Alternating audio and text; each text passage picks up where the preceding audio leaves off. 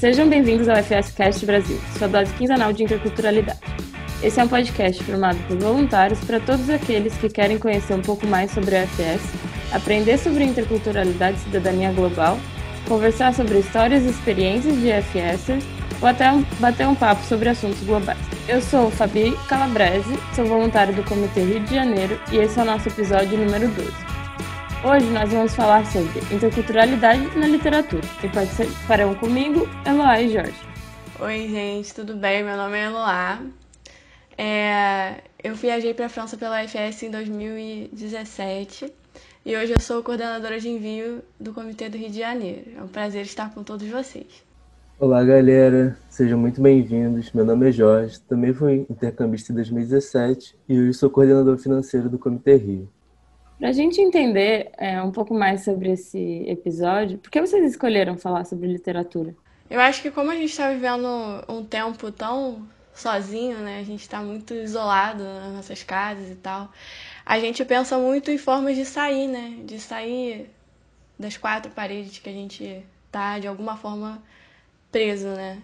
E aí eu, a gente conversou um pouco, eu e o Jorge, sobre o nosso tema e a gente decidiu falar sobre literatura, porque apesar desse momento tão fechado que a gente está vivendo, a gente ainda acredita que, que os livros, que a literatura são formas de, de nos fazer sair um pouquinho dessa realidade, de, de conhecer um pouco mais sobre outras coisas.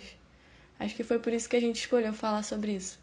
É, o principal ponto é essa questão da fuga da realidade, mas é toda a questão da literatura como aprendizado, né?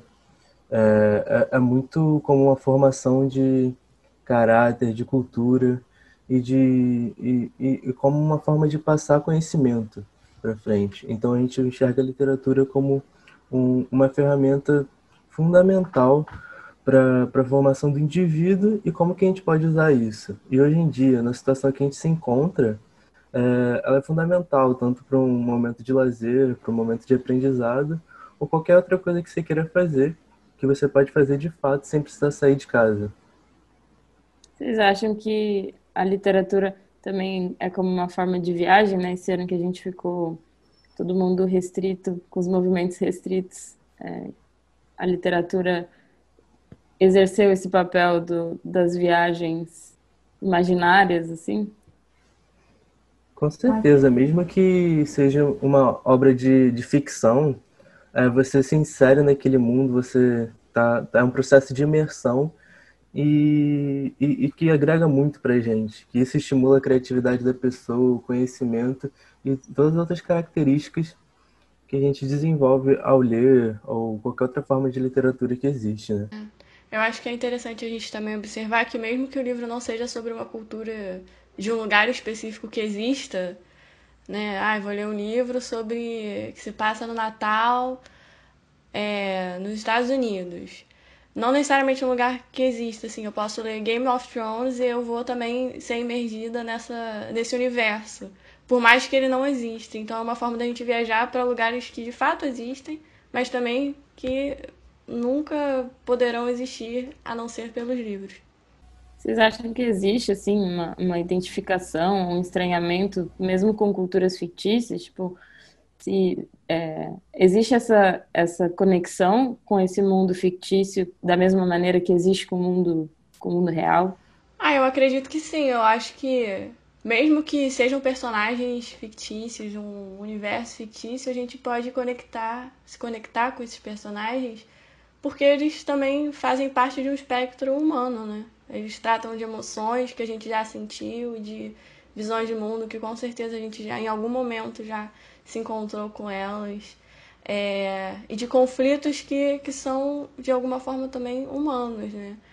Por mais que o livro fale, possa falar de seres não humanos ou de universos paralelos e diferentes do que a gente vive hoje, quem escreveu o livro foi uma pessoa. E eu acho que o que conta nesse, nessa situação é que essa pessoa com certeza vai tratar de, de sentimentos e sensações que, que, são, que são nossas, que vêm vem de nós. Então, acredito que, que sim.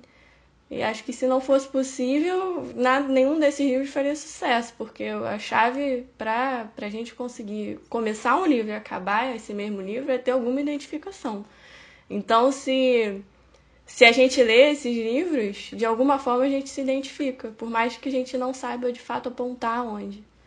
Mas acho que é bem possível, sim. Você acha, Ló, que se, tipo, se a gente não se identificar com o livro, a gente não vai, não vai conseguir ler até o final? Eu acredito que sim. Não uma forma de identificação assim, ah, já passei por isso. É muito difícil a gente se identificar tipo, totalmente com a situação que o personagem está vivendo. Mas é, é uma forma de aproximação. Não necessariamente uma identificação completa, mas uma aproximação pelo sentimento, uma aproximação por alguma vivência, uma aproximação.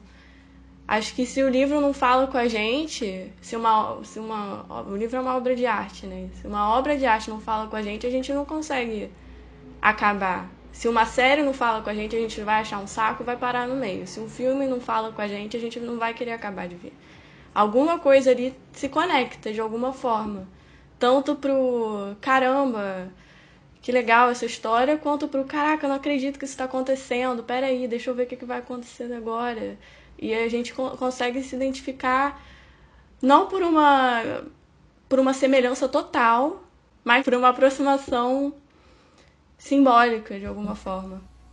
É, tem todo aquele processo de cativação, de conquista, né, do leitor, do espectador, que que faz a gente de fato acompanhar. Quantas vezes a gente começa alguma coisa, mas a gente vai perdendo interesse então, todo esse processo de afinidade é o que você falou. A gente não precisa ter vivido de fato a experiência, mas a gente se identificar com o personagem, a gente criar aquele vínculo, é, é muito bom e, e, estimula a gente a continuar lendo.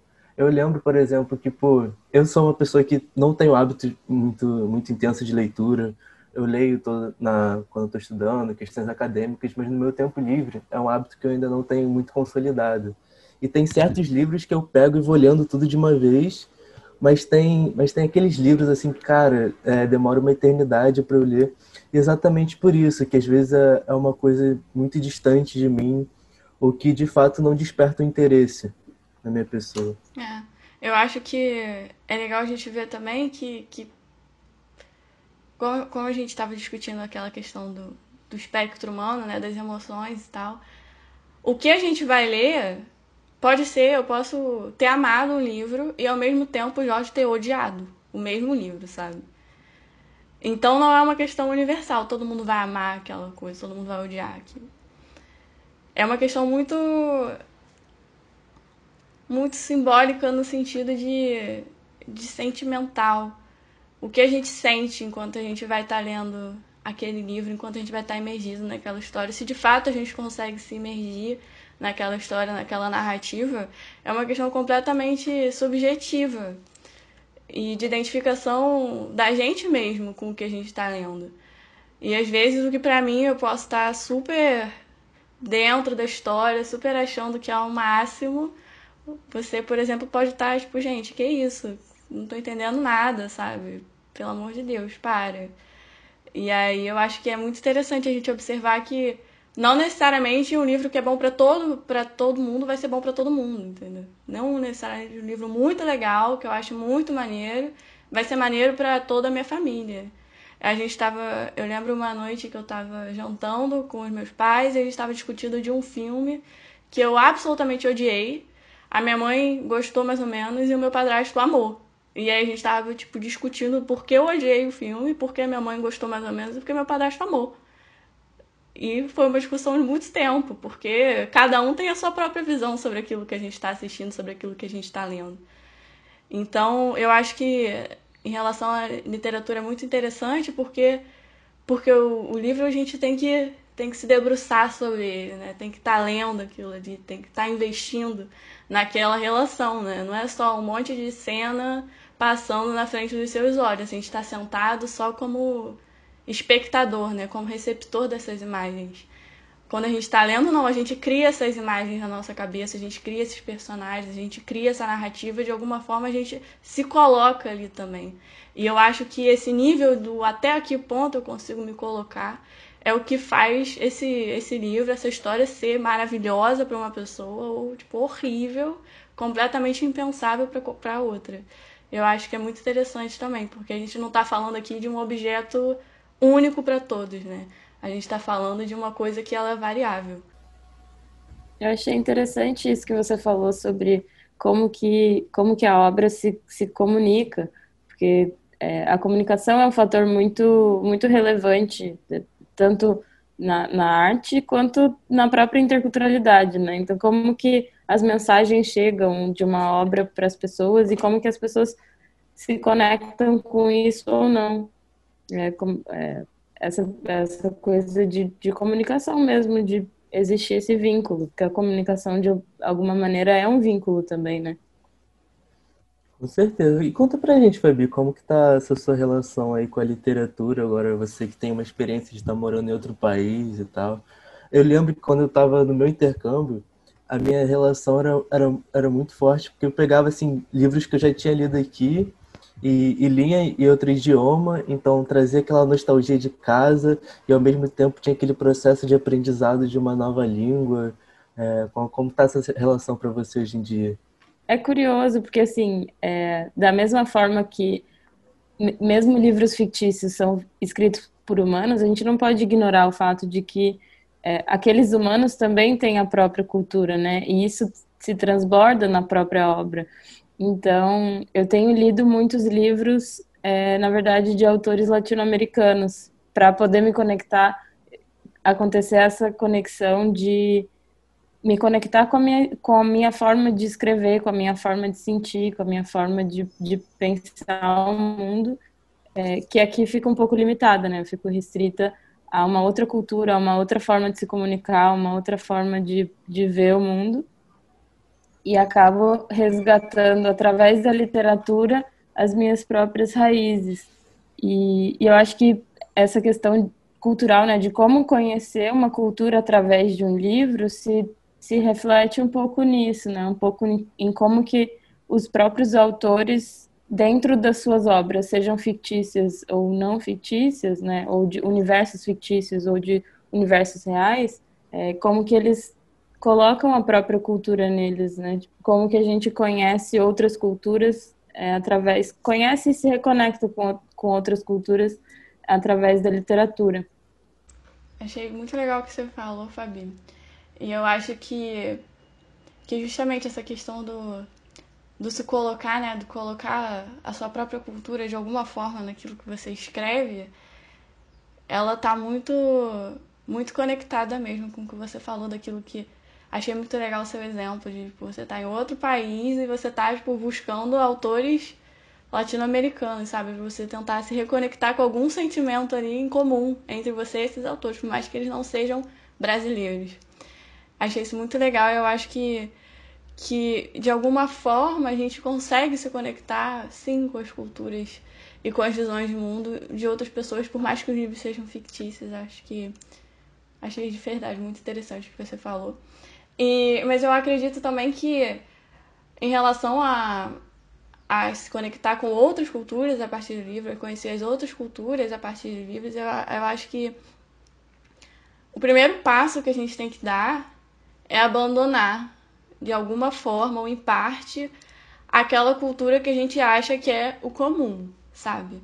A gente poder, tipo, de alguma forma se enxergar dentro daquele livro e não necessariamente só aceitar aquela cultura. A gente tem que também se colocar de alguma forma. Eu, eu lembro de uma palestra que eu vi da Chimamanda Adichie, é uma escritora nigeriana muito boa, inclusive super indico os livros dela. E ela fala justamente do perigo de uma história única, porque é uma história basicamente contada pelo dominante, pela pessoa que foi lá e venceu a guerra pela pessoa que foi lá e colonizou as, os outros povos.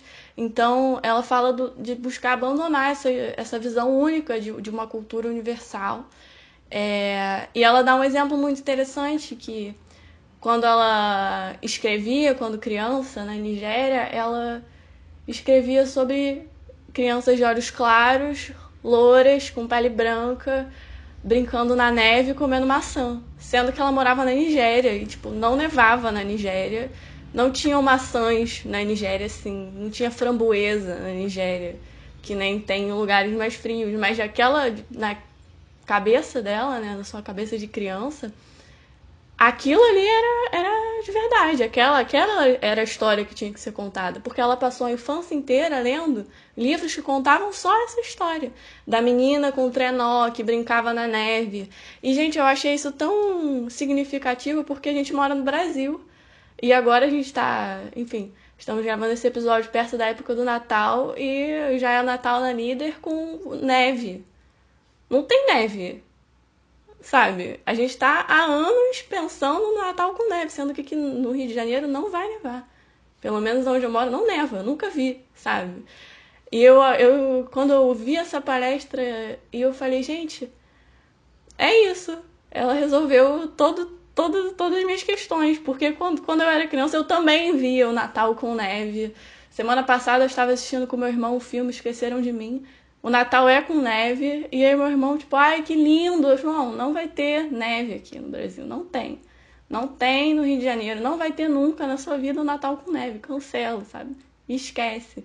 E eu acho que, que é muito interessante a forma da gente achar que uma cultura dominante, ela é assim e ponto. E a gente vai aceitar essa história. E a líder vai fazer o Natal do, do, jeito que é nos Estados Unidos, do jeito que é na Europa, porque sempre fomos vendidos, né, entre aspas, a ideia de que o Natal é frio. E a gente não mora num país frio. Então, assim, vale muito mais na minha cabeça agora ler um livro sobre o Natal em pleno país tropical do que me conectar de alguma forma com o Natal que no meu lugar, onde eu estou agora, não vai ter, não vai existir. E eu acho que para a gente conhecer novas culturas, o primeiro passo é buscar abandonar de alguma forma esse dominante, essa, essa, esses, essas narrativas que vão ditar de alguma forma uma coisa que tem que ser, mas que a gente não vai ter nunca, sabe? Eu acho que é muito interessante a gente buscar buscar novos livros sobre, sobre pessoas com vivências diferentes daquela do, da dominante. É, novos, novos autores, novas histórias diferentes da, da que a gente já ouve, sabe? E eu acho que isso também é um bom passo para a gente conhecer novas culturas. É interessante é. que às vezes o, o, mesmo autor ele pode trazer. É, o mesmo autor não dois autores podem trazer visões totalmente diferentes sobre o mesmo fato. Eu estava lendo essa semana um, um, texto acadêmico que retratava tipo, a chegada dos, dos portugueses aqui no Brasil, da vista dos portugueses e a vista dos indígenas, em que os portugueses chegavam e viam aquele povo totalmente diferente, com hábitos diferentes, em que de fato você não reconhece aquela cultura e, e, banaliza aquilo, acha aquilo muito animalesco pela forma deles viver, a cultura que eles têm, que é totalmente diferente, enquanto os indígenas também. Teve um processo que levaram um, um grupo de indígenas para a Europa e eles também acharam a mesma coisa. Eles chegaram lá e falaram: Cara, como que vocês podem ter tanta riqueza nos palácios de vocês, sendo que tem é, pessoas iguais a vocês passando fome na rua, sabe? Então, toda essa questão de perspectiva é muito importante. E essa crítica à cultura hegemônica dos Estados Unidos também é importante porque eles têm todo esse processo de vender é, um, um, certo padrão e que reflete diretamente nos nossos gostos, no que a gente acha bonito, no que a gente vai interessar. Porque o que a gente mais vê, e tem reduzido de um tempo para cá, é aquela clássica figura do intercambista que chega para gente querendo fazer o seu intercâmbio nos Estados Unidos para viver aquela experiência do high school de sessão da tarde, é, pegando o ônibus amarelinho, chegando na escola com os armáriozinhos, sabe? E a gente tenta levar mais que isso, sabe? O, o, o mundo é muito mais do que o, o que o mainstream mostra, sabe? É muito mais rico.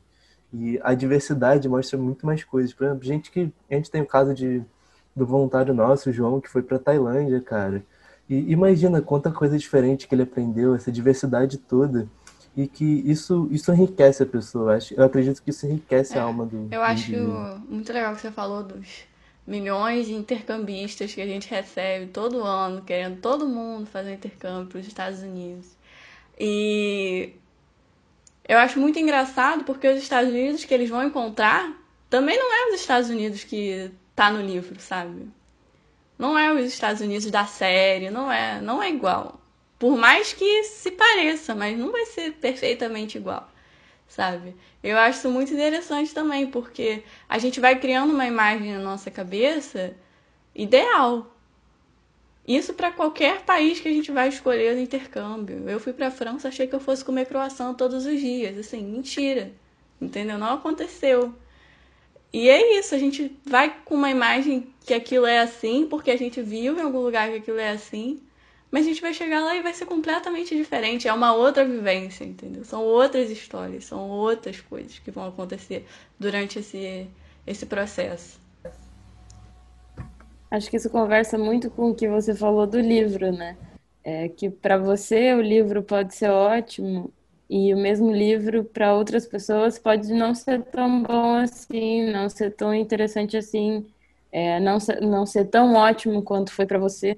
É, cada, acho que cada um também conversa, não só com os livros, mas com as culturas e com as experiências, de maneiras únicas, né? Então, os livros permitem essa primeira abertura dentro de casa para outras culturas, para outras formas de comunicar, de contar histórias, de comunicar histórias, e reflete bastante a própria experiência humana de ir de encontro ao diferente, de se, se deparar com uma coisa é, que não é o que a gente está acostumado, seja o que a gente está acostumado em termos de cultura, seja o que a gente está acostumado em, termos, em termos de aprender sobre outras culturas, o que a gente sabe sobre outras culturas.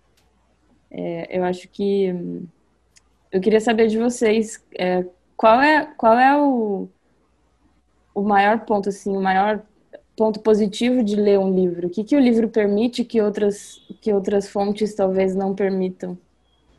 Eu acho que a gente vive um momento midiático, né? Tá tudo na rede. A gente twitta o que a gente pensa, a gente posta foto do que a gente está fazendo, a gente posta stories do que a gente acha legal e a gente compartilha aquilo que a gente acha interessante. Mas eu acho que a gente, a gente, a gente compartilha, a gente divide muito texto. A gente divide a conversa no WhatsApp, a gente divide a citação de qualquer pessoa aleatória para falar bom dia para a família. A gente compartilha muito texto. Mas eu acho que é pouco. É muito vago. Um tweet é o quê? São quantos? São poucas palavras. A gente divide muito texto mas poucas palavras. Porque a gente passa pela tela e a gente rola o mouse assim e a gente só lê rapidinho. A gente não fica de fato ali numa única, numa única coisa, criando reflexões concretas sobre uma única coisa. A gente vê várias coisas ao mesmo tempo. A gente passa minutos, horas só num, numa rede social. E por mais que a gente tenha milhões de informações, é tanta coisa que a gente não não fica, a gente não fixa, a gente não reflete. Eu acho que justamente o diferencial do livro aqui é aquela história ali.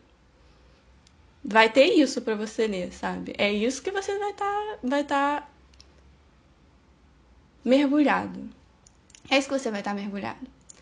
Então, na minha opinião, o diferencial do livro é que, no meio de uma enxurrada de informações que a gente tem, a todo momento, a gente vai tentar, pelo menos, tentar conseguir imergir em uma coisa só, sabe? Em uma história só, em alguns personagens, em alguns fatos, não numa coisa gigante que é o mundo. A gente vê informações sobre vários países, sobre vários lugares. A gente vê informações sobre vários estados do Brasil, vários momentos durante o dia. E quando você pega um livro, você tá em uma história só, que tem início, meio e fim, sabe? E que a gente vai ser imergido ali dentro daquela narrativa e a gente vai refletir sobre aquela narrativa. E é só aquela narrativa. E aquela narrativa basta, de alguma forma, sabe? Então eu acredito que num mundo tão dentro das casas, dentro dos apartamentos, e ao mesmo tempo tão fora, né, tão na rede, a gente consegue de alguma forma encontrar um equilíbrio. Porque a gente vai estar tá lendo o livro, a gente vai estar tá, de alguma forma dentro da nossa cabeça, criando aquelas imagens, criando aquelas reflexões, de uma forma inconsciente, enfim. Mas ao mesmo tempo a gente vai estar tá fora da nossa realidade, porque a gente também não vai estar só dentro de casa lendo o livro, sabe? A gente vai estar em outro lugar. Em qual a gente não sabe, depende do livro, mas eu acredito que é um bom equilíbrio para o que a gente está vivendo. Com certeza, de fato, a experiência que a gente tem com as mídias é uma experiência muito rasa. Até porque a gente é bombardeado, como você falou, de informação sem o tempo de reflexão. E com, com uma obra literária, você tem acesso à mensagem por completo. Claro que você provavelmente não vai ler o livro todo de uma vez só, mas você ali tem acesso. Se você de fato ler todo o livro, você vai conseguir absorver a mensagem por completo. E eu vejo muito isso hoje em dia, que quando você pega pequenos trechos, pequenos cortes de informações, você acaba gerando grandes ruídos e falhas na comunicação, que acaba, acaba que você tem uma percepção, uma interpretação às vezes completamente diferente daquilo que a pessoa que escreveu aquilo quer passar outra coisa. Então, a gente não nada mais do que hoje em dia a gente vê muito isso, as pessoas que não conseguem entender o que o outro quer passar, não conseguem interpretar de, de forma clara e acaba gerando ruídos e acaba gerando problemas e, e, e gerando certos atritos, sabe? Eu achei legal o que você falou, Jorge, porque eu também pensei numa questão relacionada muito à concentração, sabe? A gente vai ver um post no Instagram, a gente, eu, pelo menos, eu não fico mais de 15 segundos vendo a foto e a legenda. Se a legenda for um pouquinho maior, a gente já não lê. Porque não faz sentido ter um texto em um lugar que a gente compartilha foto e uma, duas frases sobre aquilo que aconteceu, sobre por que você está postando aquela foto de alguma forma. E eu acho que eu, eu, eu gosto muito de ler. E quando às vezes eu, eu leio, eu estou muito dispersa, eu também às vezes não consigo ler uma página inteira sem parar e olhar no celular, entende? Porque a Ou gente... você lê e esquece o que você leu, né? Você tá lendo, o que eu tô lendo aqui nessa parte? Eu mesma, sempre. E. Faz comigo também, direto. Bom saber que não estamos, não estamos sozinhos. Porque é isso, a gente tá tão acostumado a, a ler duas linhas a ler alguns caracteres ali no Twitter que qualquer coisa mais do que isso é. Sabe? É muito. E é um exercício muito grande ter que parar, sentar e ler um livro, porque não é uma coisa aleatória. Ah, eu tô aqui no trem, no metrô, vou abrir aqui o celular, é muito mais fácil, é muito mais leve. A gente não precisa se preocupar, a gente tá só passando o dedo na tela e, e é isso. E num livro não, você tem que falar, não, vou ler um livro. Você vai sentar e vai ler o um livro. Porque você precisa se concentrar naquela história, você precisa entender o que está acontecendo ali. E é muito mais do que no post, sabe? Não, ao mesmo tempo que o livro também tem um pouco essa leveza de, de levar a gente para outros lugares que não sejam é, a, a mesma repetitividade das mídias, né? O livro tem essa, essa capacidade sutil de, de te levar para outras coisas, de te fazer conhecer outros cenários que não, que não são os seus, é, os seus habituais. É. Né? Eu acredito que as mídias também têm esse poder, mas é muito mais vago, é muito mais só a aparência, sabe? Eu acho que é muito, muito pouco. A gente sabe o que está acontecendo no mundo, mas a gente não entende o que está acontecendo no mundo. A gente pode ver as notícias sobre vários países diferentes, mas a gente não entende o que está acontecendo naquele país de fato, aquela cultura, o que, que faz aquele fato acontecer. Acho que muito mais do que a gente consumir conteúdo, a gente consome fatos. Então, eu não acho que fatos sejam o suficiente para a gente entender a complexidade, uma complexidade cultural. Então, eu acredito que, além dessa questão que o Jorge falou de gerar atritos e de interpretação, de concentração, eu acho que também é isso, é uma busca por uma compreensão global. Por mais, mais aproximada que a gente consiga, porque eu também acredito que nenhuma compreensão é global sobre tudo. Mas eu acho que o livro ele é maior, né, gente? Tem mais páginas, tem mais palavras, tem mais acontecimentos. Eu acredito que de fato a gente consiga chegar um pouquinho mais perto do outro. Muito legal isso que você falou, Eloá. A gente pode trazer aquele paralelo do, do turista e do nativo. Quando a gente lê uma informação, uma notícia solta, a gente está turistando através daquilo. A gente tem a, a gente só está vendo a ponta do iceberg, né? A gente está vendo só o superficial. Quando a gente tem o acesso a uma obra literária, a gente está de fato vivenciando aquilo, a gente está sendo nativo e, e reconhecendo o iceberg por completo e tendo toda aquela experiência completa, sabe? Uma experiência, vocês acham que o livro, então, é uma experiência mais intensa, que permite uma, uma imersão, assim, dentro de, de outra cultura? Eu acho que sim. Não uma imersão total, porque não é um intercâmbio, né? A gente, de fato, não tá lá, a gente não pode sair de casa, a não ser de máscara, sabe? Mas eu acho que a gente consegue se aproximar um outro e eu acho que o que é mais interessante é de um outro que não necessariamente está existindo de verdade. Não é sempre que a gente lê um romance bibliográfico que fale de pessoas que existam, de fatos que aconteceram com aquela pessoa. Às vezes é só uma narrativa de alguma forma ali fantástica no sentido dela não, não de fato existir com aquela pessoa que a gente está lendo no livro, com aquele personagem que a gente está lendo. Porque esse personagem também não existe.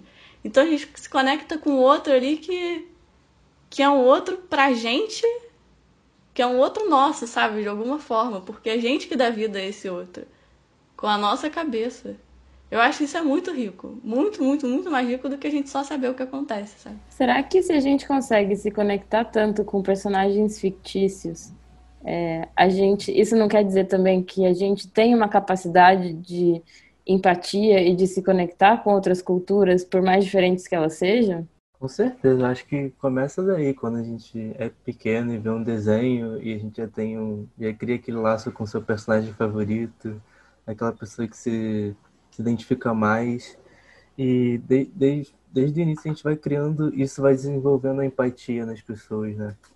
E isso é uma característica inerente de qualquer ser humano, sabe? Você ah, eu já falei isso em outros episódios. Qualquer pessoa é capaz de amar, criar um, um, vínculo afetivo com as pessoas. E é que negócio, quando você ama, é, é, você não odeia, né? Ou pelo menos em teoria é isso, né? Então, quanto mais acesso você tem a isso, mais rico a pessoa é, porque ela vai aprender a pelo menos respeitar, a tolerar outras culturas, é, sendo elas fictícias ou não. Muito legal. É, realmente não tinha pensado por esse lado de da criança, mas é realmente a gente se, se conecta com tantas com tantas coisas externas a, a gente e mesmo sem perceber, né? Uma coisa meio instintiva, assim, né? Muito, muito legal o que você falou, Jorge.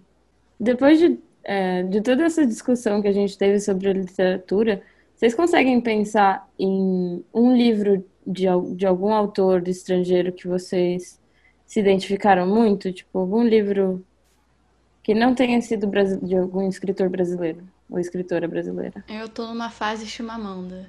Eu li todos os livros dela durante a quarentena.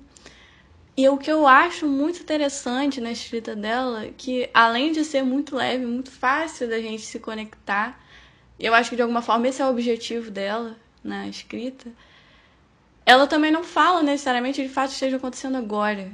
Tem um livro dela que chama Meio Sol Amarelo, que fala de uma guerra em 1980, se não me engano. Provavelmente preciso abrir o livro para ter certeza. Mas de uma guerra que aconteceu há 20, 30 anos atrás e que não vai acontecer hoje, porque ela já, já foi, já passou, já está datada e finalizada.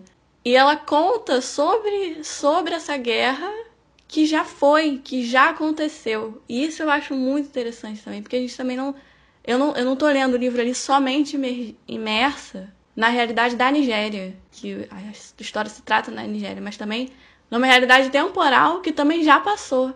Então acho que a ponte da literatura é muito maior do que a gente pode imaginar, porque além de mundos paralelos que não vão existir, sabe?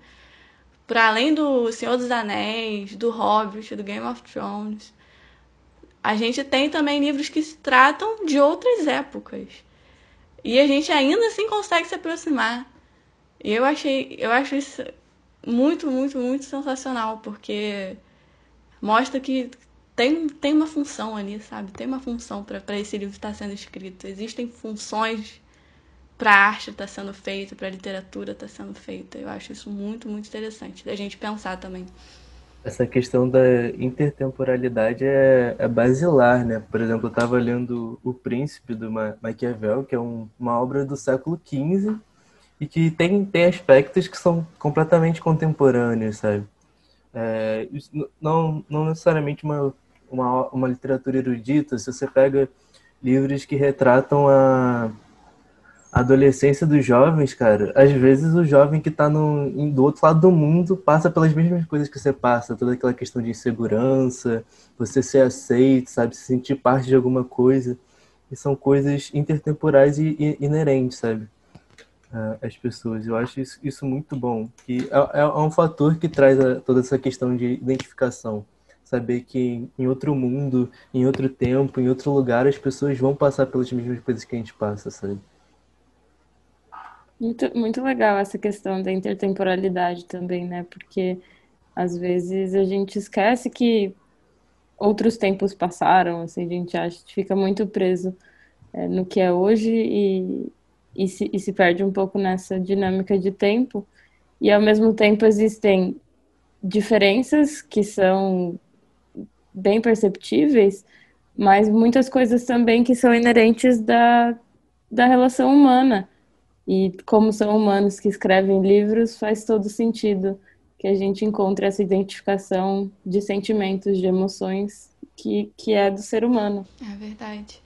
Eu acho que também a gente fica. A gente trata a história como matéria, sabe, da escola. Como forma de estudar para passar de ano. E aí, a partir do momento que a gente lê um livro de uma coisa que aconteceu em um tempo que já passou, a gente se aproxima dessa história de uma outra forma. Ninguém precisa tirar 10 depois de ler o livro da Chimamanda, por exemplo. Entende? E eu acho que é uma outra forma também de, de se aproximar de, de conceitos e de fatos que a gente não vê de outra forma, a não ser estudando para passar. Eu acho que um outro livro que eu pensei agora é um chama Um Defeito de Cor, é de uma escritora chamada Ana Maria Gonçalves e ela fala do Brasil na época da escravidão. E ela conta a história de uma menina, de uma menina que foi escravizada e conta toda a história dela, desde quando ela estava na África, no país dela que ela morava, até o momento que ela de fato conseguiu a alforria e não acaba aí, sabe? Ela continua lutando. E como é que ela faz que ela quer voltar para o país de pro seu país de origem? E aí ela, enfim, conta a história dela inteira. E quando eu estudava escravidão na escola, era assim: escravidão, dois pontos, o sistema, como é que funcionava, quem mandava, quem obedecia, como é que eram as resistências. E duas, daqui a duas semanas a gente vai ter uma prova sobre isso. E quando eu li esse livro, eu fiquei, gente, é muito mais do que só aquilo que a gente aprende, né? Então, nessa questão de aproximação temporal, é muito importante essa aproximação temporal também. Porque é uma forma de pensar tipo, em outras culturas que aconteceram, por exemplo, nesse livro, no nosso próprio país. Mas a gente vai se ligar a uma história do nosso próprio país de uma forma diferente daquela que a gente já, já sabe, sabe? Que a gente já aprendeu. Eu acho que isso também é muito interessante. Com certeza, para a gente conseguir entender as problemáticas que acontecem hoje em dia, é fundamental a gente entender o passado, né? Até porque muitas vezes a história acaba sendo muito cíclica.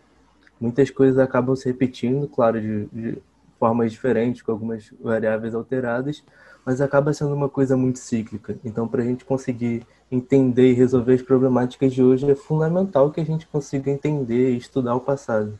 E que outras conclusões é, a gente pode tirar dessas, dessas tantas relações de interculturalidade da nossa, da nossa própria cultura, essas reflexões da nossa própria cultura através da literatura? Eu acho que a gente pode concluir com isso tudo que a literatura é uma ótima forma de, de pensar a interculturalidade.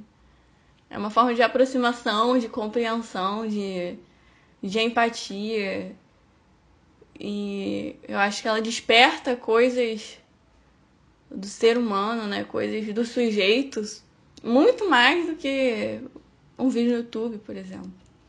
Ela tem a capacidade de, de fazer com que a gente de fato mergulha naquela, naquela narrativa, mergulha naquela, naquela história e faça de fato refletir sobre aquilo que está acontecendo, sobre aquela narrativa, a partir não de uma reflexão histórica ou de uma reflexão de um artigo científico, por exemplo, mas de uma reflexão sentimental, porque se trata aqui de, de coisas humanas, de sentimentos, de, de coisas que são de alguma forma universais. Todo mundo sente medo, todo mundo sente raiva, todo mundo ama, todo mundo sente saudade. E é, tem isso tudo em algumas páginas, sabe? Seja de papel, seja de Kindle, seja de, sabe, PDF, ter aquilo escrito com palavras é muito rico, porque a gente consegue se aproximar não de uma forma acadêmica, mas de uma forma que a gente já tem, uma, uma ferramenta que a gente já tem, a gente já sente, sabe? A gente já se emociona. Então, o esforço que a gente tem para aproximar, para se aproximar, é menor, porque a gente já já existe isso dentro da gente, sabe? Assim como já existe dentro do autor, porque o autor também é gente, sabe? Então é uma forma muito, muito, muito interessante de se pensar em interculturalidade, porque ela está ali não apresentada como um fato, mas como uma, uma, um convite a gente se aproximar pelo sentimento, pelo que a gente já é. É, eu vejo a literatura como uma ferramenta intrínseca à formação do indivíduo, sabe? A gente tem que resgatar isso que é, vem, vem se perdendo com o tempo, porque existem duas maneiras de você aprender. Uma é de fato vivenciando as coisas e outra é você aprendendo. E, e uma, uma grande forma de você absorver isso é através da literatura. Ali você pode ter muitas, muitos aprendizados que você teria com 5, 10 anos de, de, de, vivência, sabe?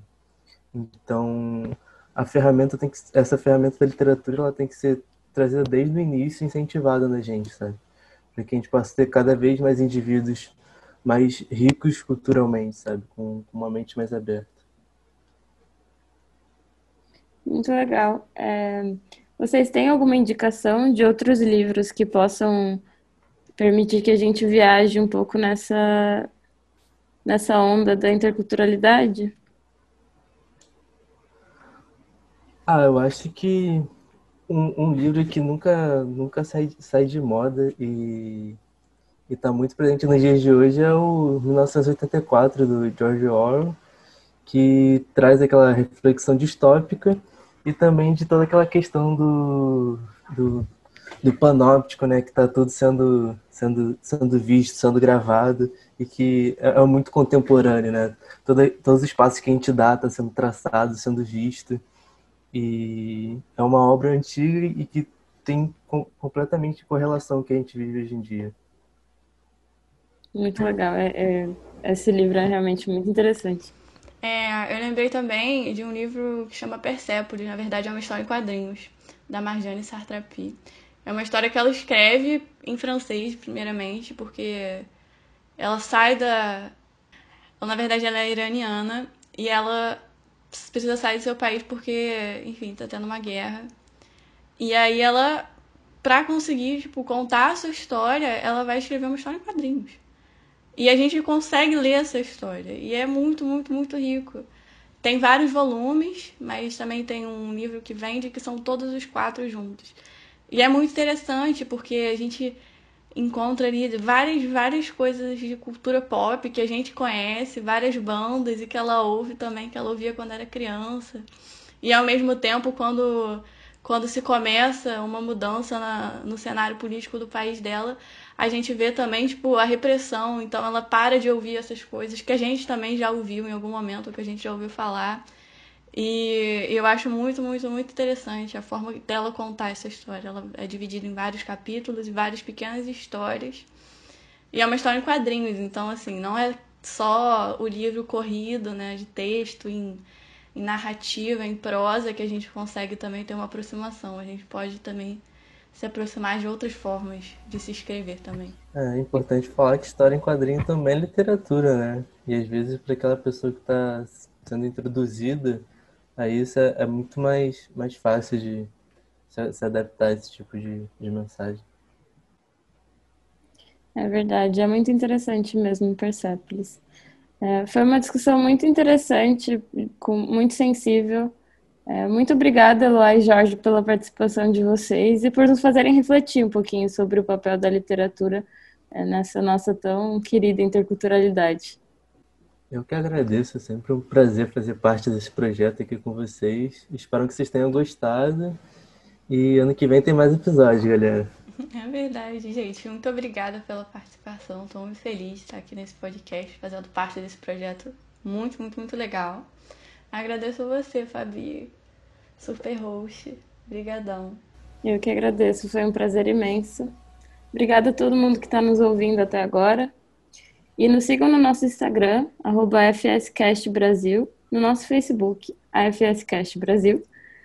E você também pode falar conosco pelo e-mail podcast.bra.afs.org. Deixe um recado, histórias de FS, claro, não esqueça de ouvir às quartas-feiras, a cada 15 dias no Spotify, Apple Podcast e pelo Google Podcast. Esse foi o episódio número 12 do FS Cast. Obrigado por nos ouvir e até a próxima.